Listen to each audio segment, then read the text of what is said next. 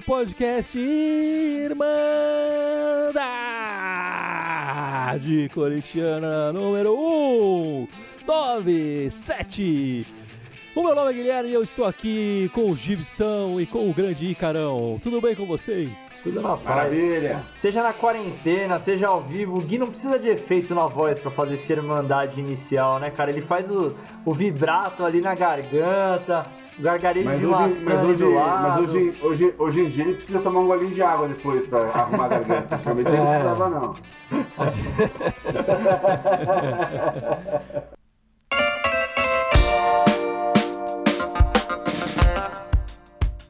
Bom, meus amigos, saudades do Corinthians, saudades do Timão.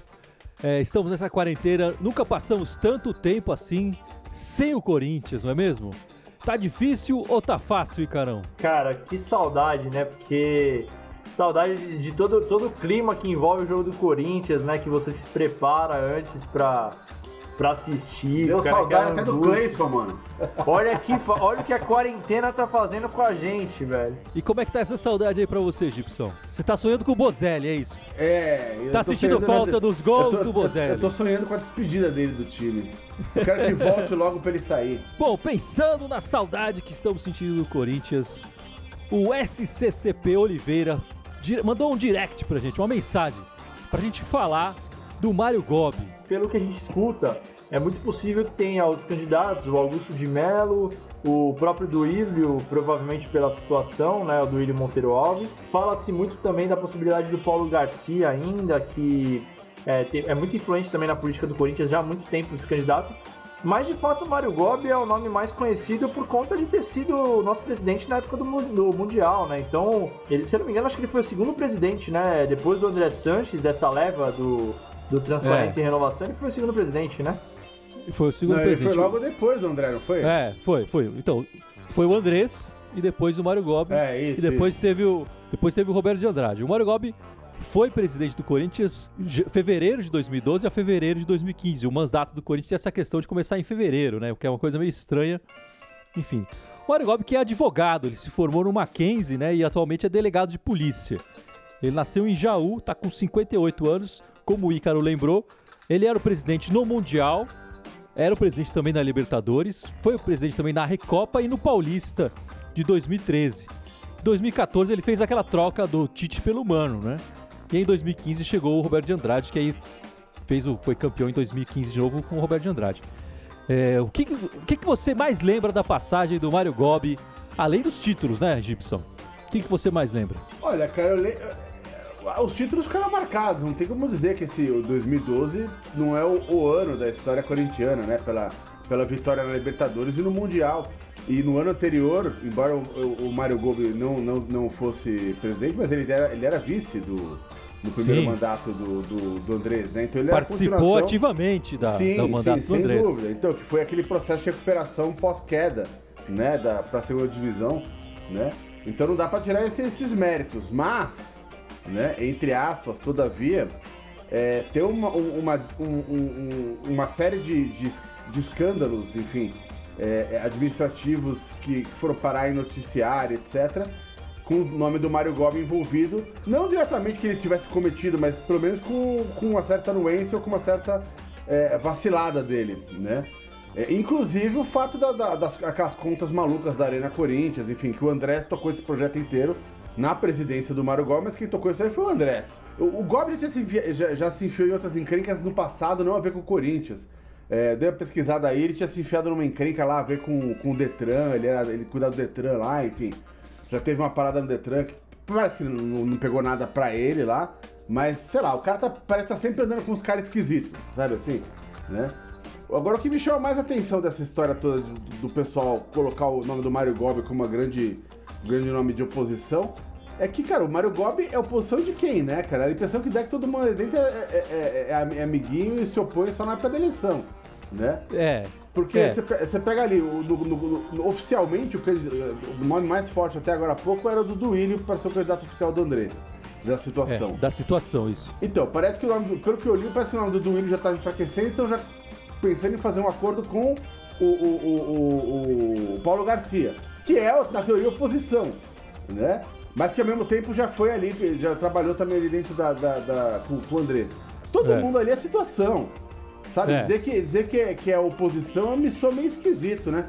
É, mas- Mas o, o, o Gobi já na saída do, do Corinthians, eu até achei que ele não voltaria a, se- a sequer cogitar a ideia de ser presidente, porque eu achei que ele saiu bem cansado. Eu lembro das, das últimas entrevistas do Gobi, ele estava muito abatido, muito cansado, especialmente depois de 2014, o final de 2013, 2014, que foram é, é, bastante ruins do time do futebol do Corinthians. No de 2014 até melhorou com, a- com o Mano Menezes e o Corinthians se classificou para a Libertadores. Mas ele saiu muito cansado e, e recebendo muitas críticas do Andrés. Por isso que, que ele saiu. Quando ele saiu, ele entrou aliado e saiu oposição, digamos assim, né? Mas o que eu mais lembro da passagem dele, e, e eu, eu lembro isso até é, pensando na- nas- nos outros mandatos né, da- dessa, mesma, dessa mesma chapa, é o quão, o quão intolerante às vezes ele era de discussão assim com a imprensa. Eu lembro que ele batia muito de frente também. É, e eu não gosto muito da postura de presidentes dessa chapa. O Roberto de Andrade tinha isso, é, o Gobi também e o Andrés, enfim, também tem, né? É, que é um ar de arrogância, assim, que é um ar um pouco pedante. Eu, eu, eu lembro muito do Gobi que ele, ele transparecia isso em alguns momentos. Não dá para ignorar que foi na passagem dele que foi a compra do, do Pato, né?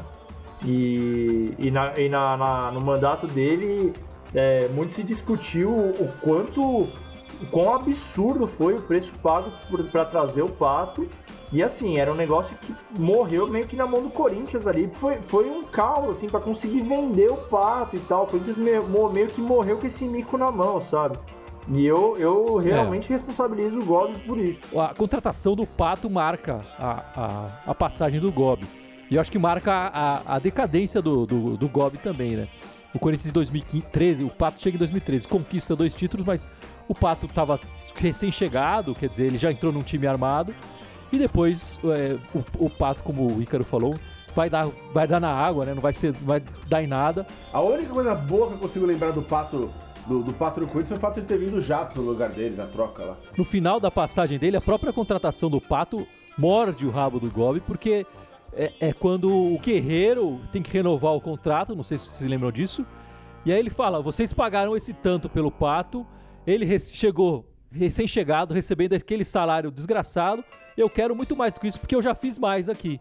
E aí o Guerreiro faz aquele cu doce desgraçado, vai pro Urubu. E a gente em 2015 fica sem o Guerreiro. Depois, em 2015, até a gente se acertou, né?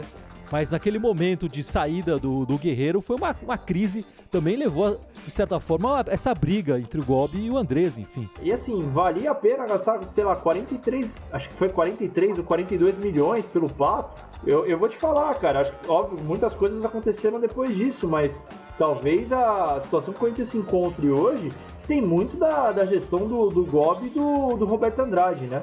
E esse ano, quando começou a voltar o buchiche em, em torno do nome do Gobi, foi meio que para juntar é, nomes que a oposição queria pra, em, em torno de um cara que de fato poderia ganhar da, da situação, que é o Gobi, né? Então, é, se eu não me engano, acho que nomes até anteriores da, que, que tentaram no, no pleito anterior, Felipe Isabella, enfim, teve outros nomes que meio que se fecharam em torno do Gobi, achando que o nome é, é que ele é esse nome que pode bater de frente com o Andrés, aliás, com o grupo do Andrés, né?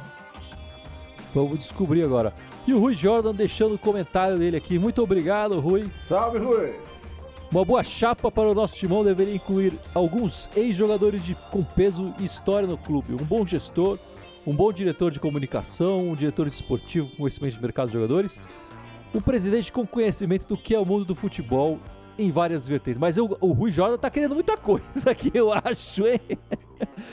Eu acho que se a gente, se a gente ficar só nessa primeira parte dos ex-jogadores, já tava bom demais. Mas, por exemplo, eu gostava muito da época do Edu. Eu achava que o Edu tinha se embasado pra estar ali.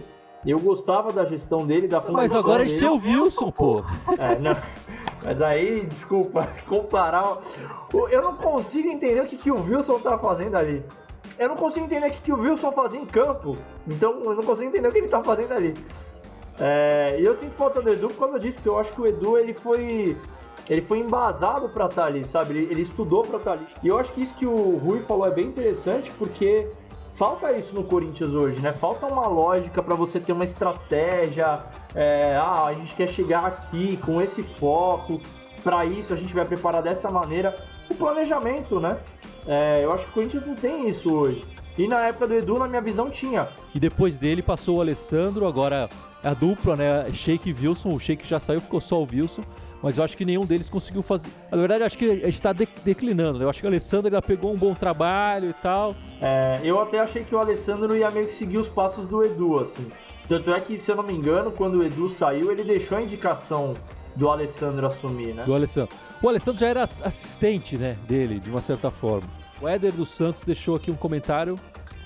É, o Corinthians precisa de um bom patrocínio.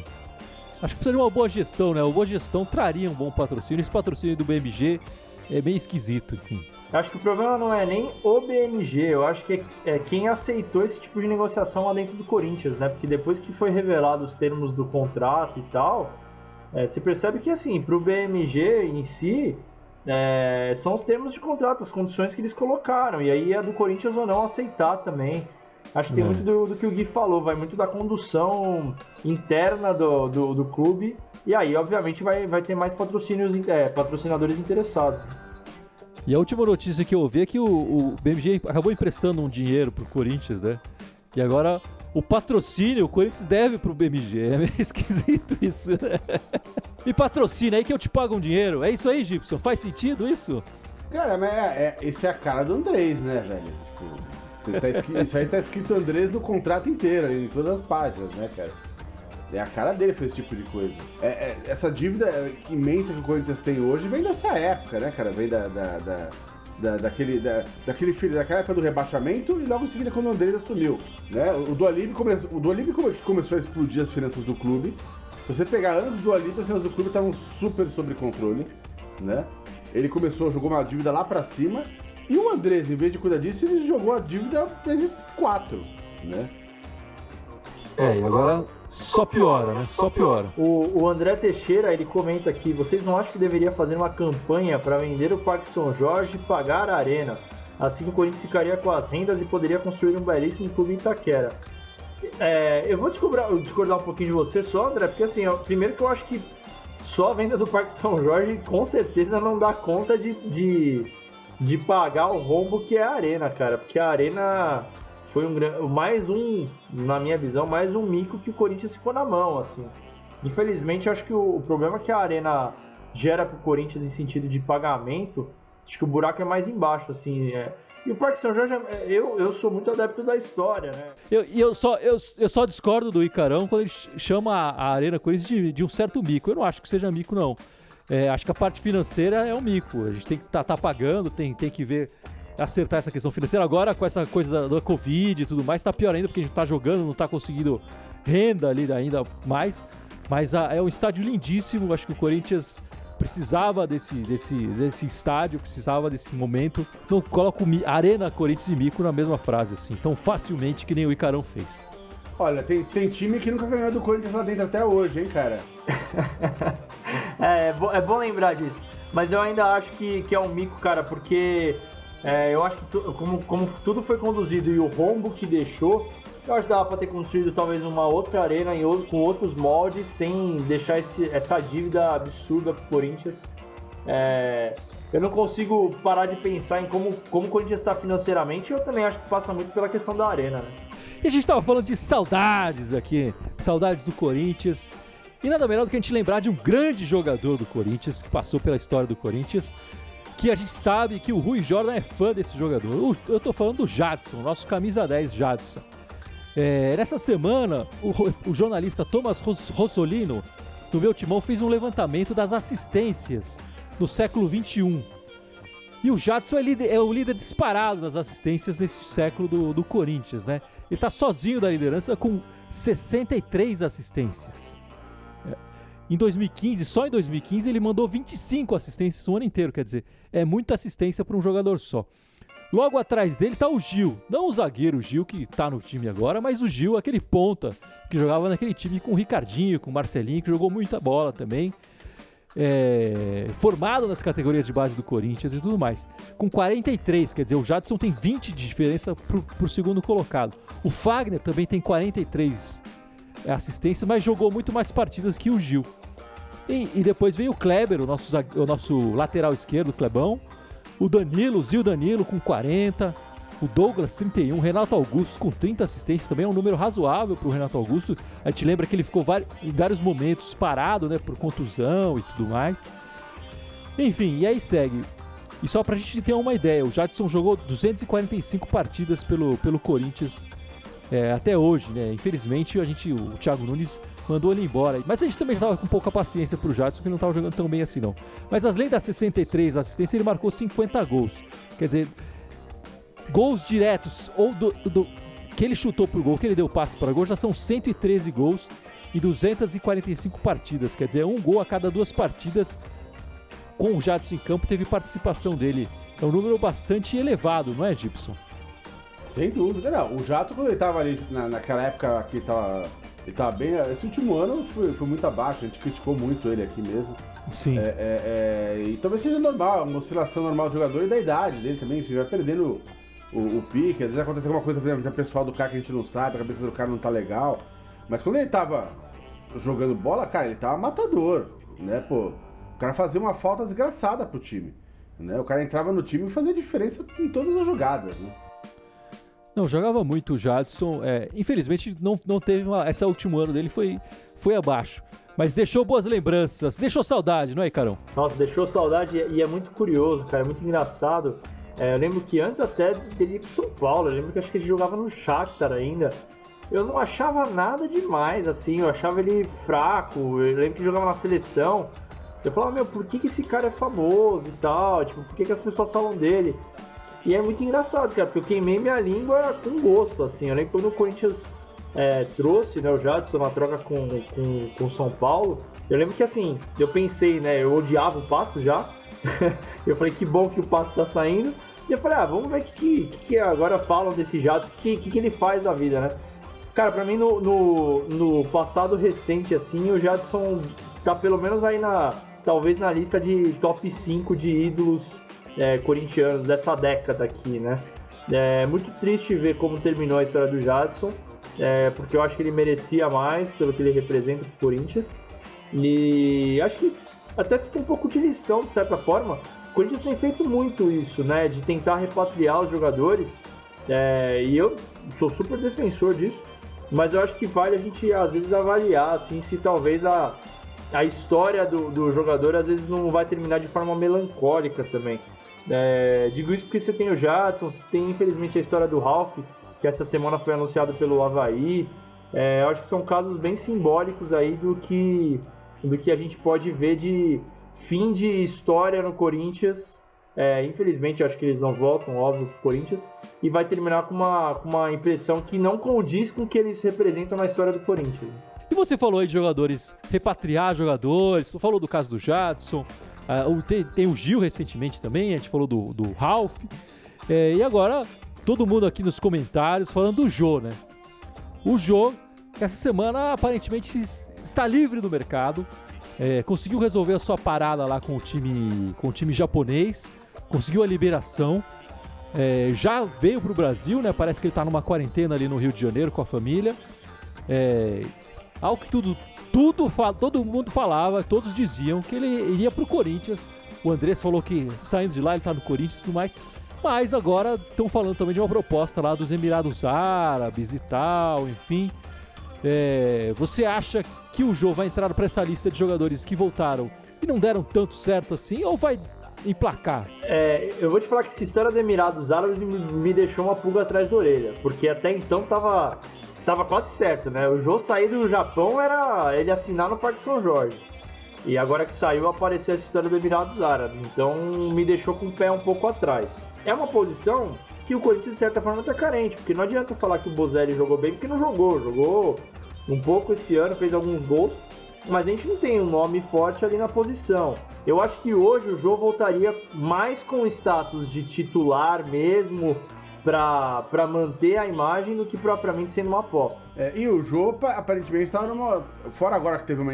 O time dele tinha trocado de técnico e parece que ele tava com uma encrenca com o técnico, não se deu, teve alguma história. Mas ele tá num bom momento lá, tá marcando gol pra caramba, enfim. O cara tá jogando bola, velho. Então eu acho que ele vai. Ele, ele voltando sim, ele pode fazer um, uma passagem muito boa pelo, pelo, pelo, pelo clube, cara. O cara, o cara, o cara vai e volta, é aquela ex-namorada que você não consegue terminar direito, né, velho? E foi meio assim que ele saiu, né? Ele, ele saiu com dor no coração. Falou, tô indo pra ganhar um dinheirinho e tal, mas eu volto e volto. E a gente tá na É, e- expectativa e- e dele voltar, né? do- essa história dos Emira- dos Emirados Árabes aí é aquela história do Carilli. Não, eu não vou sair nem por um caminhão de dinheiro, mas o cara chega com dois caminhões de dinheiro.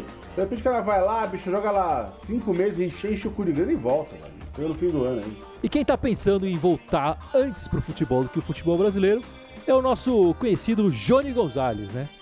Johnny Gonzalez, que acabou de chegar no Corinthians e chegou nesse esquema de ser emprestado os primeiros seis meses, né? Ele chegou do Benfica. E o empresário dele deu. O empresário, não foi o Johnny que deu essa entrevista. Mas deu, deu a entender que ele poderia voltar pro, pro Benfica depois é, desses seis meses, sendo que na contratação dele o Andrés e todo mundo falou que não, era seis meses e o Corinthians contrataria. Acho que ele tentou jogar um pouco essa pra ver se, se ele voltasse pra Portugal. Ele, acho que ele tá vendo que lá o futebol volta antes. E aí o jogador dele teria a chance de aparecer, né? Aqui no Corinthians, sem futebol, não tem nem como o cara entrar em campo, nem tem como aparecer, né? É, mas é, é uma pena que eu tô de quarentena, porque senão eu levava ele no aeroporto lá e. e ajudava ele a voltar. Mas. Esse, esse não vai deixar saudade se for agora, né? é, Eu, eu, eu, eu só me irrito um pouco nessas situações, por exemplo, e acho que o Gonzalez é um, é um exemplo disso. Que o Corinthians continua fazendo essas apostas meio. sem muita justificativa, assim, cara. O que o cara de fato fez pra. Acho que o Corinthians tem que ser mais certeiro, assim, nas contratações, sabe? Sei lá, o Jô, por exemplo, tem uma história dentro do Corinthians, ou dentro do futebol mesmo que seja, entendeu? Tem uma justificativa pra trazer o cara. Agora, porra, ficar investindo nesses caras, sei lá, por exemplo, legal, investiu no Luan, investiu num cara que, é, que no- notoriamente já teve algum, algum tipo de sucesso.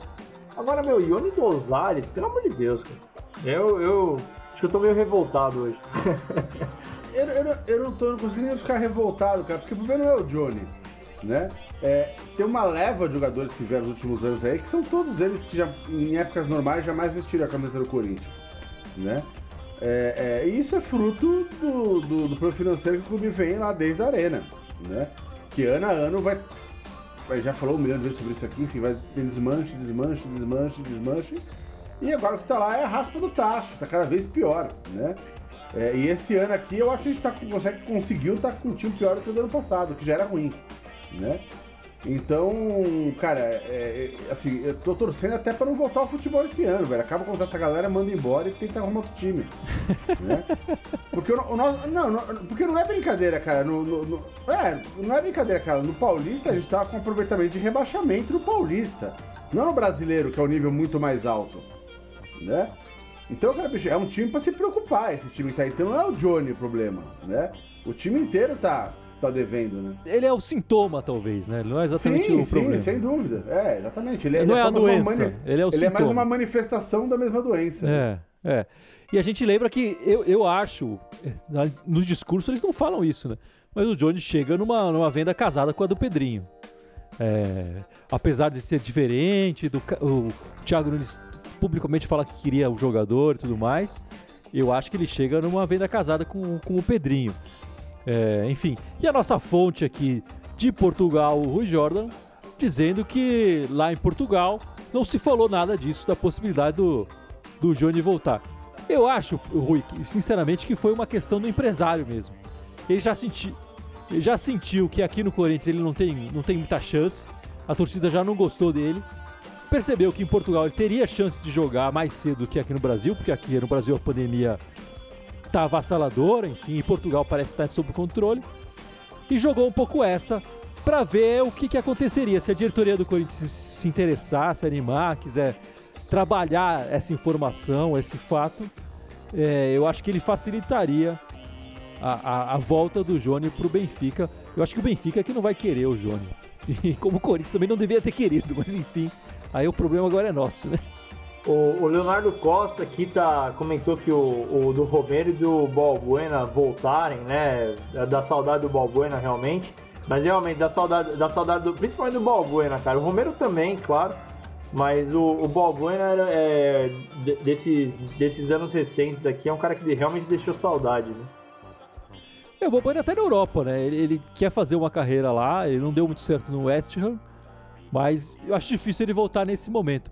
E o Romero não renovou com o Corinthians há um ano atrás, porque não quis, sei lá, um ano e pouco atrás, porque ele não quis. Ele preferiu sair, jogar com o irmão dele no outro time lá e tal. É, não, não, não, não vejo a volta desses dois tão cedo. E aliás, eu acho que o Balbuena talvez seja até mais fácil voltar no futuro é, do que o Romero. O Romero claramente não quis ficar no time. O Balbuena não, o Balbuena fez as coisas mais honestas, digamos assim, né? Ele poderia não ter renovado, por exemplo, com o Corinthians e assinado desgraça com qualquer clube. E ele fez questão de assinar um novo contrato ali, sabendo que iria embora dali a poucos meses e tal. É, e ainda assim rendeu alguma, algum dinheiro pro Corinthians. E, enfim, eu acho que o mais provável de voltar é o Balbuena, mas como eu falei, ele tá, tá querendo fazer a carreira dele no exterior. Acho que esse momento ele não, não, não vai voltar. Acho que ele precisa de fracassar algumas vezes na Europa mais antes de pensar em voltar pro Brasil.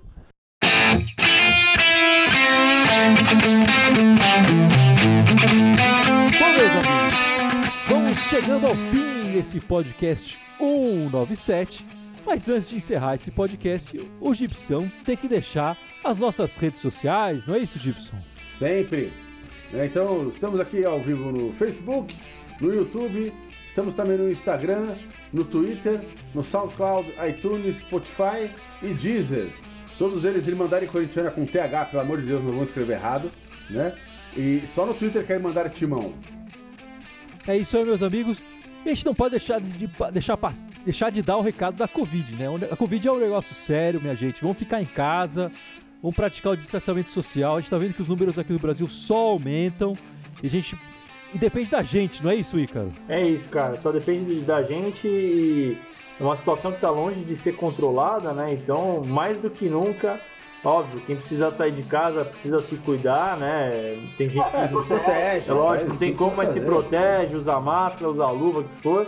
Mas quem puder, fique em casa aí, que a gente precisa tentar o mais rápido possível tentar pensar na gente e no próximo. Né? É, cada um ajuda como puder, né? Tem cara que não pode ficar em casa, mas quem puder ficar em casa, fica em casa. É isso aí, meus amigos. Obrigado e até a semana que vem. Vai, Corinthians! Boa semana para todo mundo. Vai, Corinthians! Boa semana, abraço. Bye.